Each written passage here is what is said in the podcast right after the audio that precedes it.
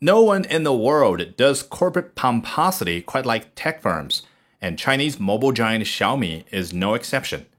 The company announced its new foldable Mi Mix Fold today, but it also revealed a new logo, spending more than 20 minutes describing the process in which it turned its old square design into a squircle, halfway between a square and a circle.